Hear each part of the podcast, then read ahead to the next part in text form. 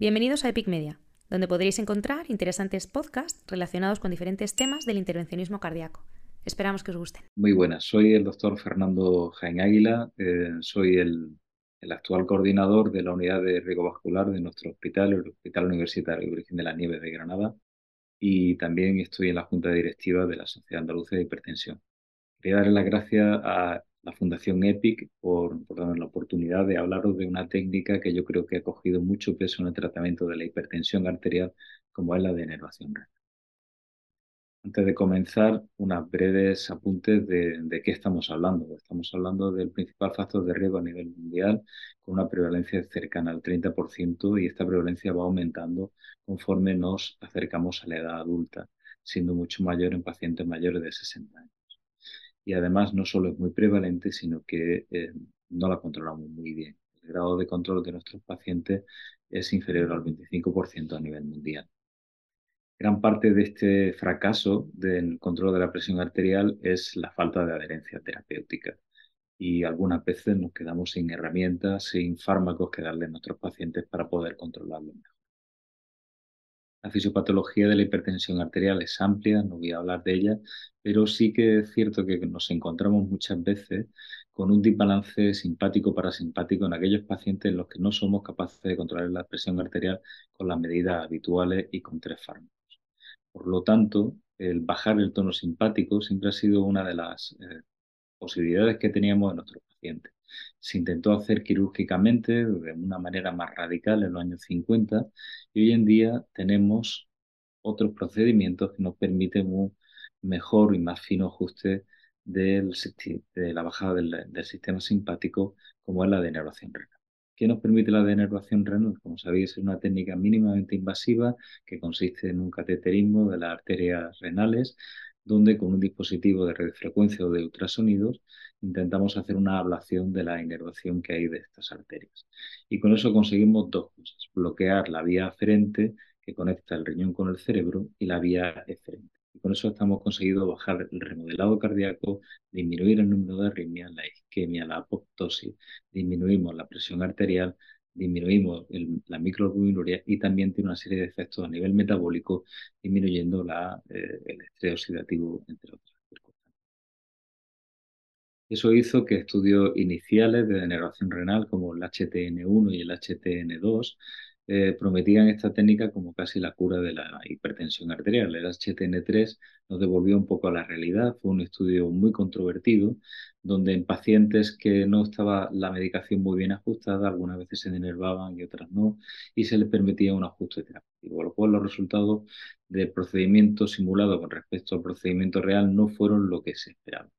Eso hizo que, eh, lejos de abandonarse esta técnica, se hicieran nuevos estudios para ver si la denervación era eficaz tanto en pacientes que estaban tomando medicación como en aquellos que no tomaban la medicación siendo hipertensos y si esto conseguía controlar adecuadamente la presión arterial. Además de tener en cuenta las preferencias del paciente a la hora de controlar su hipertensión. Y todo esto se recogió en un estudio que es el Global Simplicity a nivel, del, eh,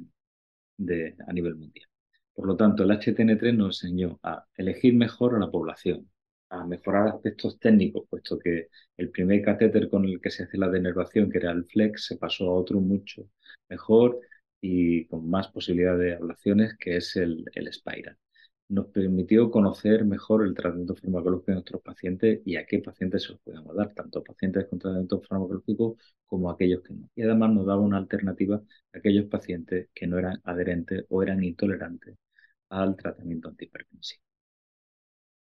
Como veis, conocimos mejor la inervación. Si antes denervábamos a nivel proximal, ahora conocemos que debemos denervar a nivel distal, siempre respetando silueta renal y en todas las ramas que podamos denervar, siempre que tengan un tamaño mayor a 3 milímetros de diámetro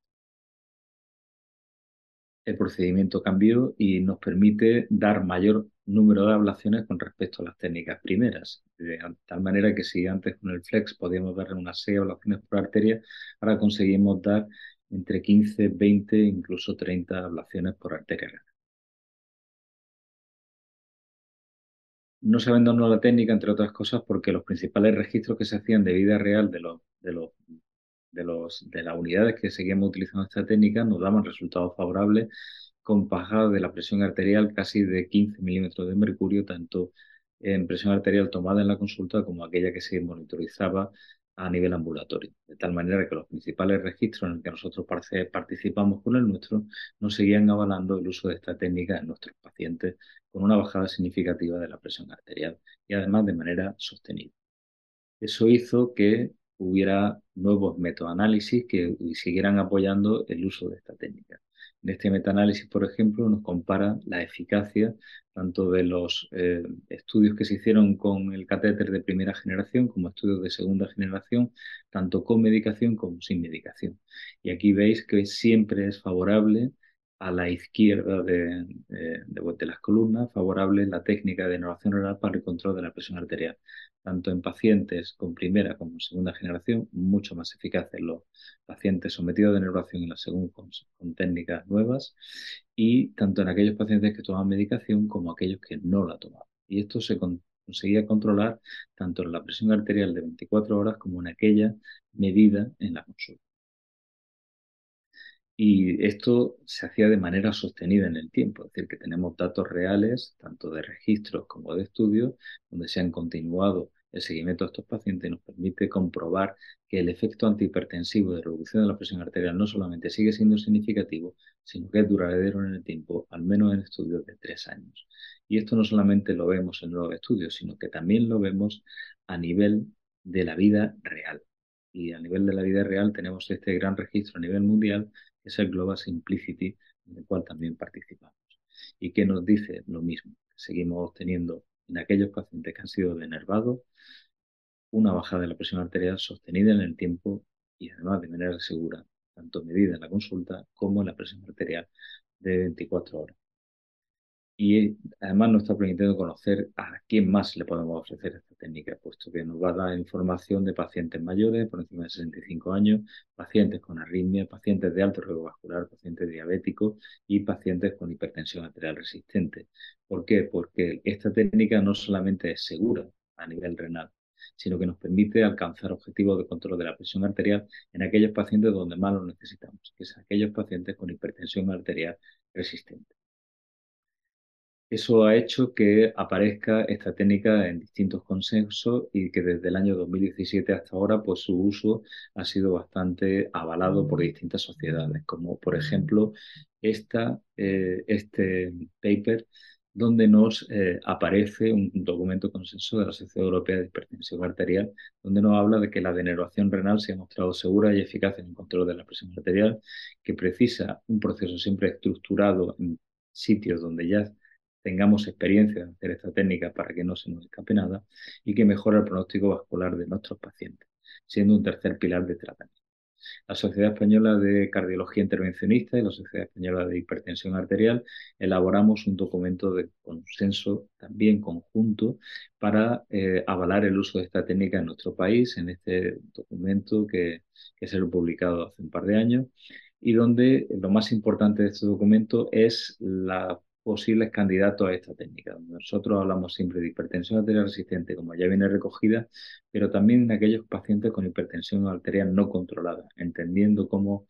eh, como no controlada aquellos pacientes con frecuentes crisis hipertensivas, con bajo cumplimiento terapéutico, con daño orgánico mediado por la hipertensión o de muy alto riesgo cardiovascular. Y, por supuesto, teniendo en cuenta también la opinión del paciente hipertenso y nos ofrecimos este diagrama para seleccionar el paciente. Es decir, primero hay que descartar una pseudoresistencia, confirmar que la presión arterial no está controlada y siempre se hace con un mapa, valorar la adherencia y la intolerancia a los fármacos de nuestros pacientes, descartar causas secundarias, evaluar el riesgo vascular y optimizar el tratamiento. Si con eso conseguimos el control de la tensión arterial, volveríamos a revisarlo en consulta y si no, se presenta un comité multidisciplinario donde nuestra consulta de hipertensión arterial eh, hablamos con hemodinámica y consensuamos cuándo se puede hacer la denervación al paciente y si el paciente es candidato. Para ello hay que haber no solamente descartado las causas de hipertensión en arterias secundarias, sino tener una imagen con angiota de las arterias renales para saber a qué nos enfrentemos previo a la denervación. Y por supuesto luego un seguimiento posterior en consulta con mapa y con analítica. Esto ha hecho que en las recientes guías que pues, fueron publicadas este verano, en las guías de hipertensión arterial del 2023, que también estaban eh, haciendo un homenaje al doctor Zanchetti, fallecido en el 2018, que fue el gran impulsor de esta guía, se reconociera el uso de la denervación renal dentro del esquema terapéutico de la hipertensión arterial resistente. Creo que esto es fundamental porque hasta ahora solamente se indicaba como una posibilidad, pero aquí ya lo tenemos incluido dentro del esquema terapéutico. De tal manera que en aquellos pacientes hipertensos, es decir, aquellos resistentes, es decir, aquellos que no están bien controlados con tres fármacos, siendo uno de ellos un diurético, tenemos la opción o bien de añadir espironolactona u otro fármaco bloqueador de la aldosterona,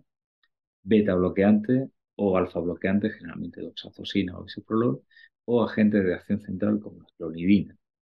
Pero como alternativa también tendríamos la denervación renal. Y nos dice que la consideremos en todos aquellos pacientes que no estén bien controlados, siempre y cuando tengan un filtrado glomerular por encima de 40. Y esto nos parece fundamental, puesto que podemos evitar muchos efectos secundarios que tienen los pacientes con hipertensión arterial resistente a los que los polimedicamos demasiado e incurrimos en, sobre todo en sintomatología de perfil ortostático de tal manera que aparece con una indicación 2B en aquellos pacientes con hipertensión arterial resistente